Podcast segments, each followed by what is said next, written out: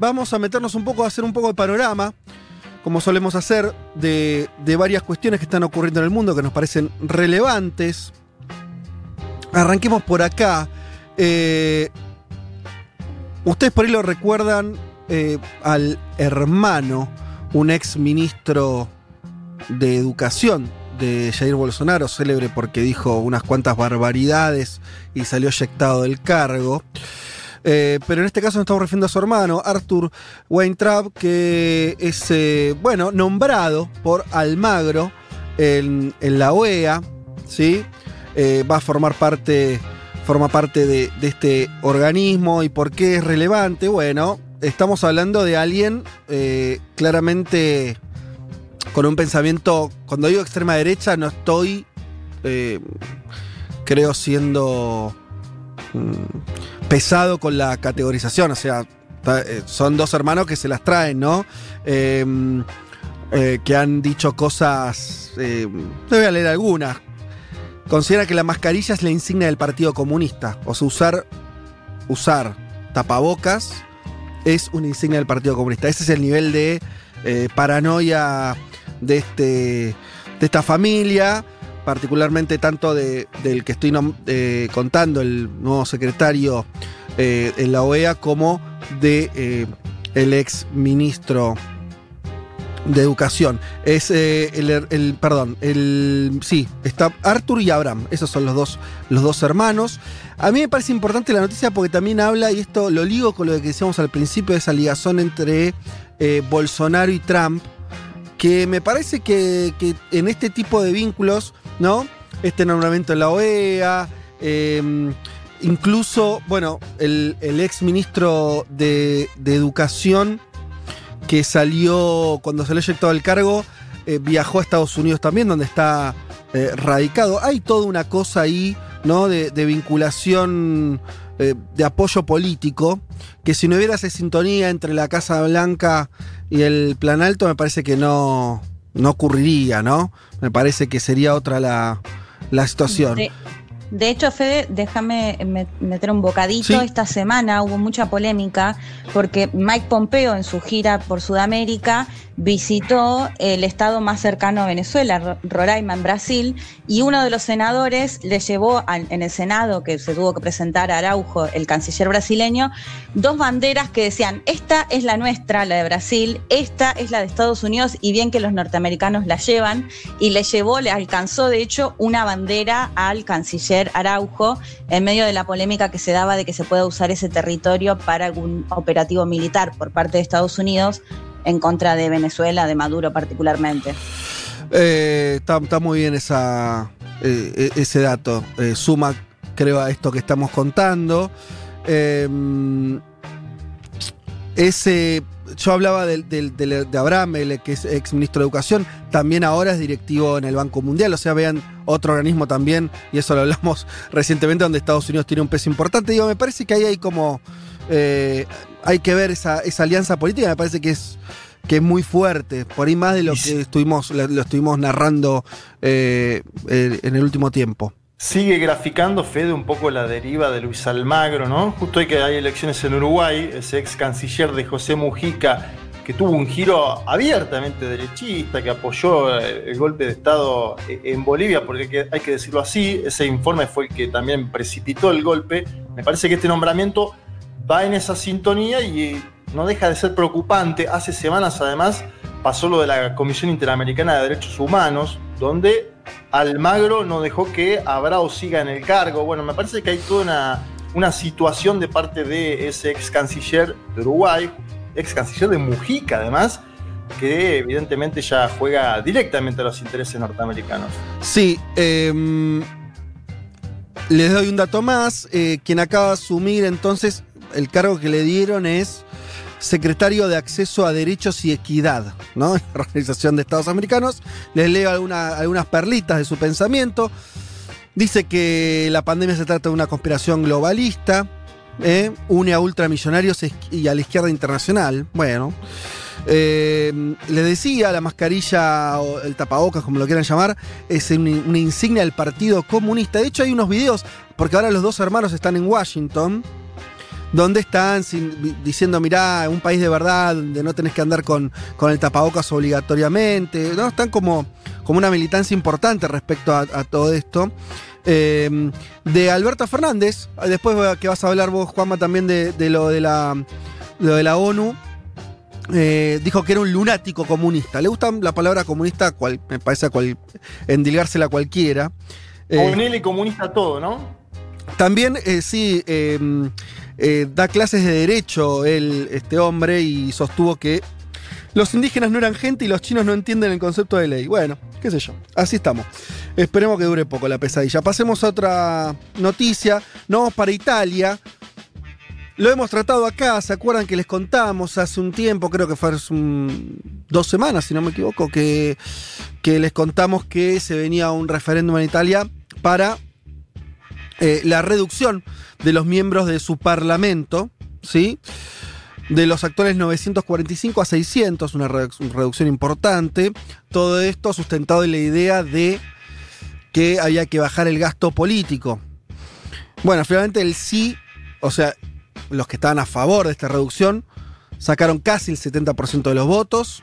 El no se quedó con un 30%, por lo tanto esto quedó aprobado.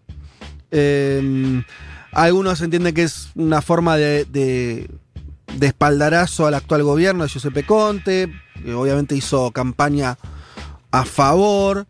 eh, pero sobre todo, obviamente todos lo identifican como un discurso, como un triunfo de el discurso antipolítico, que en Italia, también lo contamos acá, de hace muchísimos años está muy instalado.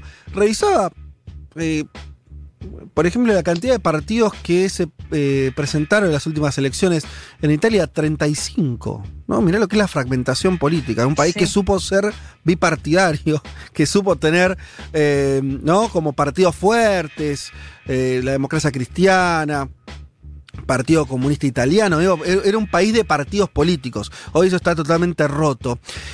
Obviamente que el discurso sobre esto, lo que se intentaba mostrar era que en un contexto de pandemia, Italia fuertemente golpeada, la economía italiana obviamente también, la política tenía que dar un gesto y eh, ajustar sus cinturones. Ahora, reducir la representación política, eh, y esto, digo, mi idea, solamente en un contexto de mucha, de, un debate muy maniqueo, puede ser entendido como eh, algún tipo de, de beneficio para la sociedad. Quiero decir, vos estás reduciendo la representación. No estás, eh, ni, ni siquiera de hecho se est- está discutiendo, no sé, el salario de los legisladores. Cuando vos reducís la representación, en realidad algo está pasando ahí o, estás eh, dejando afuera, bueno, un caso concreto, Italia tenía, por ejemplo, 12 representantes eh, extranjeros en su parlamento, pasó a tener 6 y así con, con varias, eh, varias cuestiones. Me interesó esto que leí por ahí, donde intentando obviamente que los que apoyaron decían la cantidad de, euros que se iban a ahorrar. Igual los mismos números que, que tiraban desde oficialmente desde el gobierno. Era un ahorro que puesto en el presupuesto italiano era medio un chiste, entre 100 millones de euros y 400 millones de euros, depende de uno a cuatro años. Una, un ahorro que eh, medio insignificante, pero Carlo Cotarelli, director del Observatorio de Cuentas Públicas de la Universidad Católica de Milán, dijo, fue un poco más allá, y dijo, el Estado solo ahorrará 57 millones de euros al año. ¿Y sabes lo que representa eso del gasto público? El 0,007. Sí. El 0, o sea, nada. Demagogia pura todo esto, ¿no? Demago- Sí, de demagogia hecho- pura. Sí. Fede, perdón, pero esto que vos decías de medio de la antipolítica, en realidad esta idea era del movimiento Cinco Estrellas que la tenía desde, desde Ajá. sus comienzos y que surge justamente como un partido más de antipolítica, antisistema, digo, está completamente ligado a lo que estabas comentando. Pero sí, en el Totalmente. gasto público es muy menor, es más simbólico, creo yo, en una cuestión de decirles, bueno, nosotros hacemos este esfuerzo, porque de hecho estaba viendo que los legisladores italianos, si no son los que más cobran, están entre los que más cobran de los países europeos. Y Bueno, eso ahora, no se cuestionó. Sí se cuestionó, digamos, limitar la cantidad de legisladores, Sí. no el sueldo. Ahora dicen que van hacia, hacia eso que vos decís. De hecho, ¿no? Ah, Como bueno. que se abre. Ahora están diciendo que se abre una serie de reformas que son todas en ese sentido. Mm. Que es pensamiento Claro. mágico también, ¿no? Es pensar Sí. que vos resolvés algo con eso. Pero, Juan, Claro. No, ahí se mezcla, coincido con lo que dice Leti, ¿no? Digo, esto claramente es un triunfo moral, si querés, eh, simbólico, de, de cinco estrellas, que marca un poco de qué manera cambió la política, ¿no? La región de cinco estrellas, como de la extrema derecha que encarna Salvini, eh, y ahora tenemos una nueva figura que es, que es Meloni, ¿no? Pero, eh, y, y esto me parece que es interesante porque cinco estrellas perdió mucho apoyo electoral, ¿no? Sí. Pero sin embargo está consiguiendo algo, está consiguiendo eh, estos cambios de la plataforma. Pero hay un segundo punto, que, que yo no creo que esto lo resuelva, pero me parece que está también ahí, que es esta cuestión de la ingobernabilidad de Italia.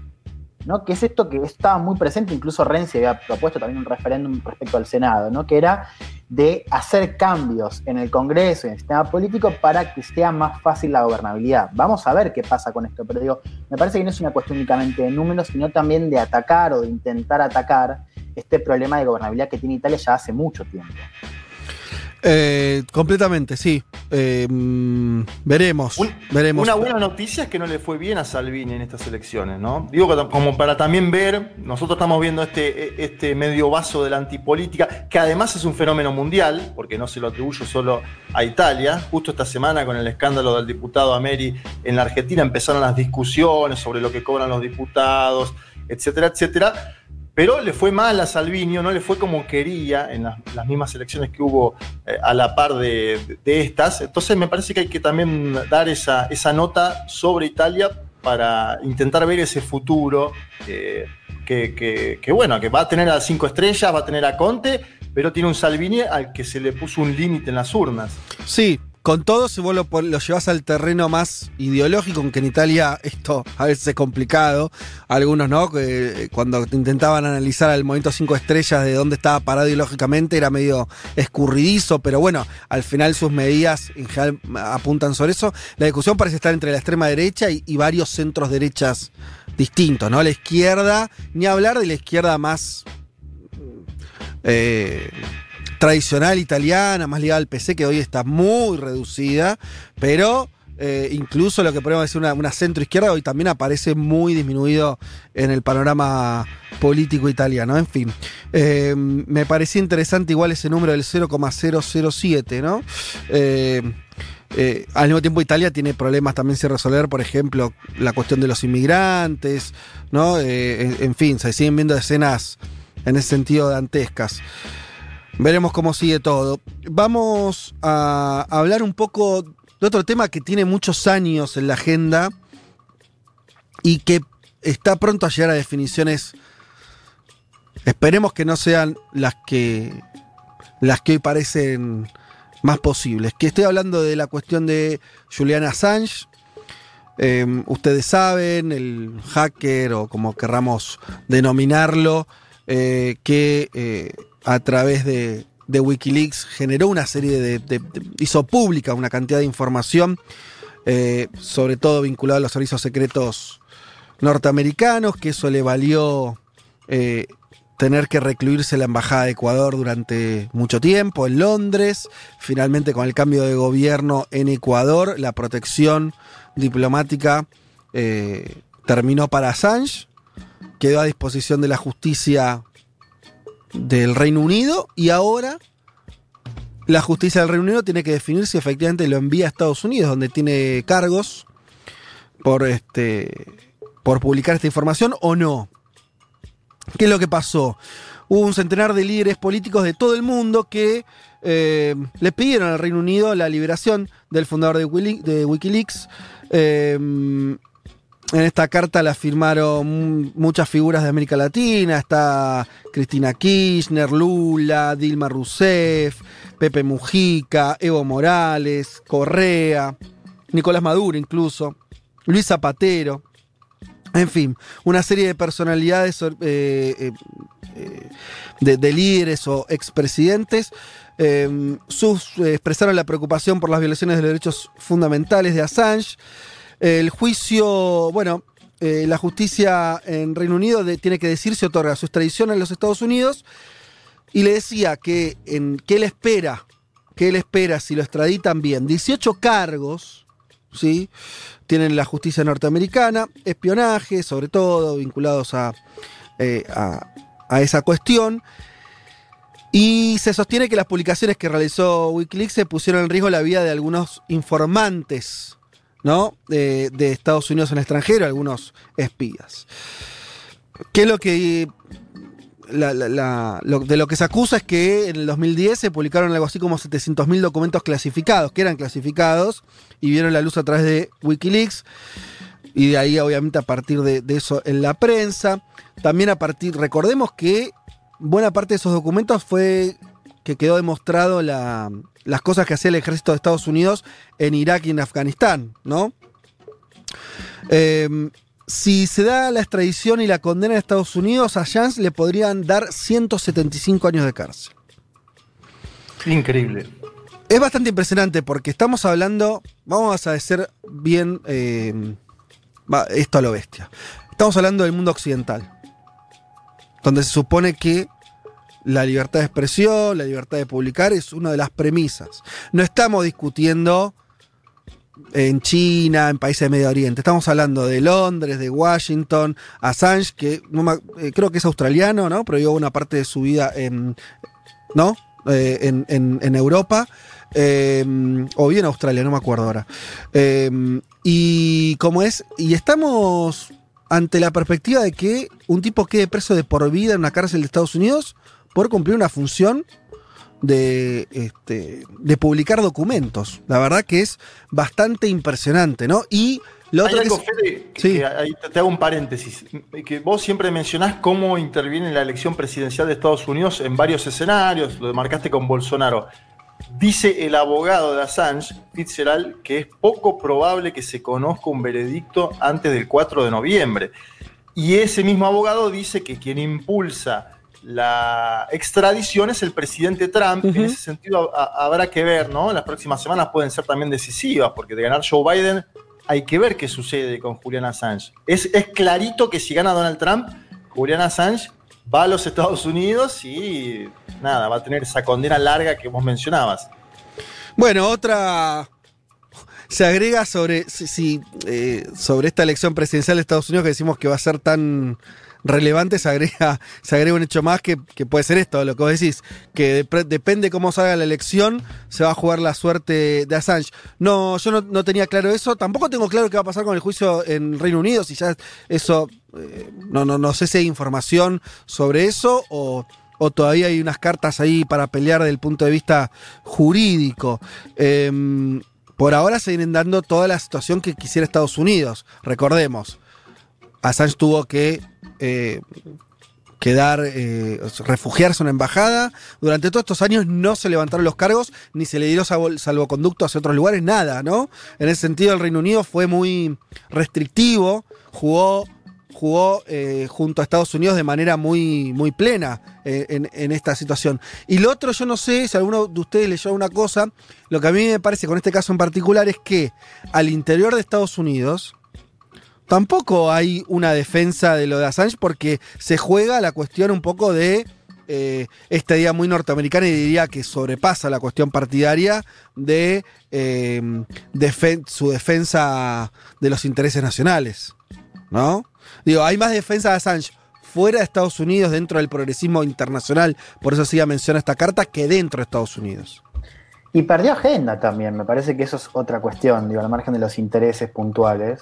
Es un tema que hoy me parece que tiene mucha menos gravitación que hace un par de años. Mm, Toda esa discusión me parece que perdió bastante gravitación por, ¿Por qué? no solo por la pandemia, no, digo, en general, vos lo decías bien, yo creo que es una causa que se, se menciona mucho desde la izquierda y que tiene, por supuesto, un montón de ramas y es relevante.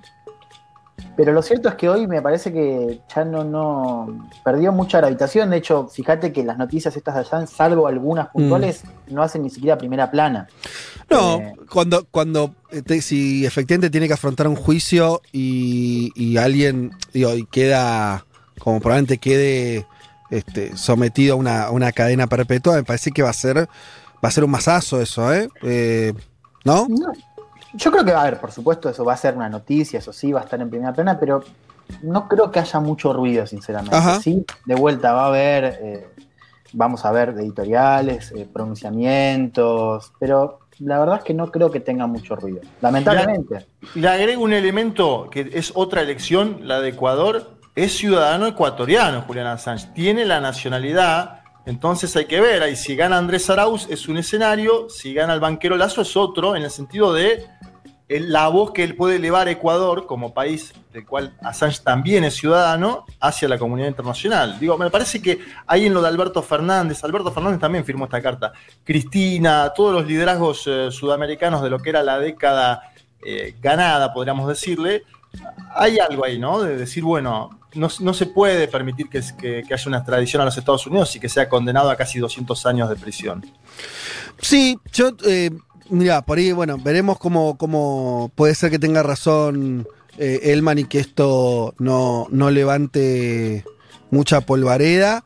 Eh, a mí me parece que es un contexto donde vamos, se va a estar discutiendo mucho en los próximos años la cuestión de eh, el vínculo de los ciudadanos con las redes sociales, con internet, con el derecho a la información, y me parece que esto también hace un poco, eh, toca un poco esa fibra, ¿no? Eh, pero bueno, qué sé yo, veremos qué, ocurre. Pasemos a otro tema. Esta es una buena noticia, y la verdad que en este programa no solemos dar buenas noticias. Así que vamos a contarla. China anunció, esto también lo hizo eh, Xi Jinping en el marco del discurso de Naciones Unidas, de lo que hablábamos antes, eh, de la Asamblea, em, anunció que quiere lograr la neutralidad climática. Vamos a ver de qué se trata esto porque es bien interesante. ¿Qué dijo Xi? Nuestro objetivo es alcanzar un pico de emisiones em, de dióxido de carbono antes del 2030 y lograr la neutralidad del carbono antes de 2060. ¿Qué quiere decir esto? Bien, ustedes saben que China, eh, sobre todo en los últimos años, se transformó en uno de los grandes contaminantes, producto de su crecimiento exponencial de la economía, etcétera, etcétera. Em, si tomás la foto de hoy, incluso China es el más el que mayor emite. Ahora eh, cualquier, eh, eh, si, estuviéramos charlando con alguien del gobierno chino, diría rápidamente, bueno, sí, pero yo contaminé los últimos 15, 20 años. Estados Unidos y Europa vienen contaminando hace 150, lo cual es cierto también. Em, pero, insisto, en la foto de hoy, China, por su envergadura y el crecimiento de los últimos años, es el mayor emisor. Pero al mismo tiempo, su líder político está diciendo que China, a diferencia de lo que está proponiendo, bueno, el propio Trump en este, en este contexto en Estados Unidos, pero muchos gobiernos también europeos que son mucho más reacios a rever sus propias políticas energéticas. Xi dice, nuestro pico de emisiones lo tenemos que lograr antes del 2030, o sea, cada año China contamina más que el anterior porque crece. Incluso en, el contexto de la pandemia, algunos dicen que va a terminar creciendo, ¿no? Eh, este año. Em, entonces, mayor crecimiento, mayor contaminación. Lo que quieren es que antes del 2030, en algún momento entre eh, los, próximos 10 años, se logre el pico. Pensemos que parecido a, los gráficos de pandemia, ¿no? O sea, el pico de emisiones llega a su punto máximo de acá a 10 años, ahí empieza a descender y en los próximos 30 años posteriores, entre 2030 y 2060, vaya descendiendo esa contaminación hasta que sea neutral. ¿Qué significa que sea neutral? Que se emita tanto dióxido como se recupere. No me puedo poner acá a explicar, además habría que hablar con un especialista en medio ambiente. Hay, distintas maneras, algunas naturales en las que el propio planeta reabsorbe el dióxido de carbono y hay otras eh, que se pueden, que las puede hacer el hombre, aunque son técnicas complicadas. Lo que dice todo el mundo, el consenso que hay es que la mejor forma de bajar o de llegar a esa neutralidad es que emitas menos dióxido de carbono, o sea, lo menos posible, ¿sí?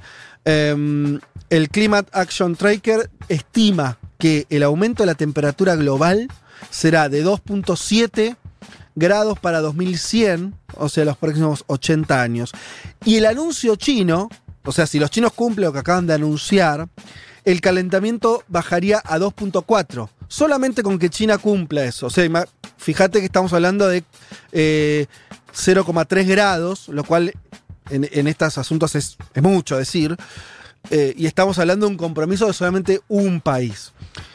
Em, así que bueno, hay mucha expectativa. Además, esto le da un poco impulso también al famoso acuerdo de París que venía, venía siendo eh, medio dejado de lado, insisto, sobre todo por Estados Unidos.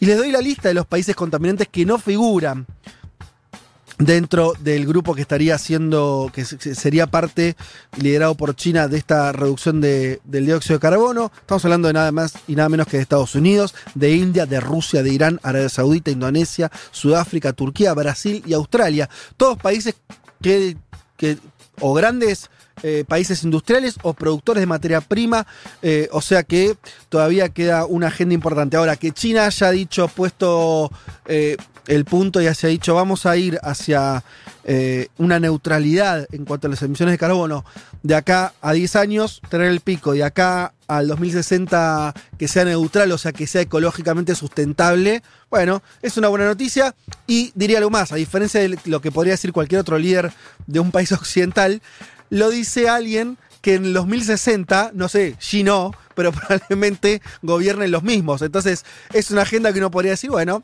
sí, se comprometieron a hacerla, es probable que la cumplan, ¿no? Por lo menos, eh, seguramente van a estar ahí para. eh, bueno, para ver si, si la cumplieron o no, pero sin restricciones de tipo electorales o políticas para llevarlo adelante. Y por último, última noticia de este panorama. Hemos hablado acá, ¿se acuerdan del opositor ruso envenenado, Navalny? Que lo subieron a un avión, le dieron un tecito, no se sabe bien, se descompuso y quedó, eh, llegó prácticamente en coma a Alemania, donde tuvo que ser internado. Se descubrió ahí o se confirmó lo que se suponía, que había sido, obviamente, que había ingerido un, veneno. Eh, y ahora fue dado de alta, o sea, se recuperó, zafó, zafó Navalny. Eh, un mes y pico, ¿no? Internado, un mes y pico. Sí. Tres laboratorios europeos llegaron a la conclusión de que había sido envenenado con un agente nervioso, desarrollado con fines militares en la época soviética, o sea, de origen ruso. Y los países occidentales pidieron al gobierno de Putin que dé explicaciones e investigue. Moscú rechaza las acusaciones, nosotros no tenemos nada que ver. Es más, esto, el Kremlin, el Kremlin cuando se enteró que Navalny se puso bien, dijo que era libre de volver a Rusia. Yo creo, yo creo que Navalny no, no estaría volviendo rápidamente a, eh, a Rusia. Y aparte entiendo, Fede, que le incautaron los bienes, que la justicia Sí. le acaba de incautar los bienes. eh, me parece que es un dato para decirle eh, no vuelvas. Un tribunal ruso ordenó la incautación de, de todos los bienes de, de Alexei Navalny, el departamento de la familia en, en Moscú, eh, que no puede ser vendido ni seguido, etc. pero bueno, los rusos dijeron que igual él, podría volver y vivir en su vivienda. O sea, le abrió las puertas a volver. Yo no sé si volvería. ¿Qué quieres decir, Juan? No, que pienso en, en qué pasaría si el contexto global fuese otro, ¿no? A ver. De, de la repercusión que, que está teniendo el caso, que, a ver, eh, estamos hablando, digo, así como, como tuvimos eh, opositores muertos, envenenados, de y demás, y tenemos Sí. una historia de periodistas también conocidos. Digo, acá hablamos del, del líder opositor que para Occidente es el, el más conocido, ¿no? Y el, y el más representativo, por más de que sea cuestionable hacia adentro, ¿no? Esa representatividad. Eh, digo, pienso que quizás con, con un presidente diferente en, en Estados Unidos y un contexto global más, pues, menos enfocado en la urgencia de la pandemia, quizás tendría un poco más de vuelo. Yo creo que hoy el, el- efecto colateral inmediato es en la relación entre, entre Rusia y Alemania. ¿no? Navalny está ahí y lo que se dice es que esto podría realmente ser un punto de quiebre. Recordemos, Alemania y Rusia tienen una, una relación bastante estrecha. Merkel y Putin, son además dirías que se conocen de hace mucho tiempo. Pensemos, Merkel en Sí. 2005 entra, Putin en el 2000, y que se llevan en términos comerciales, económicos y estratégicos mejor de lo que se piensa. Así que yo creo que, pienso, por un lado, el contexto global eh, me parece que favorece que la repercusión sea más localizada y en esa localización me parece que lo que está en juego es la posibilidad de que Alemania y Rusia se, distiendan, digamos, estén cada vez más lejos a futuro. Bien. Eh, sí, sumemos entonces otra cosa más que con las elecciones en Estados Unidos en noviembre pueden dar, dar un giro y como, como decís, comparto, eh, con un gobierno demócrata podría tener también otro, otro peso este tipo de asuntos y también el vínculo con, obviamente, con Rusia.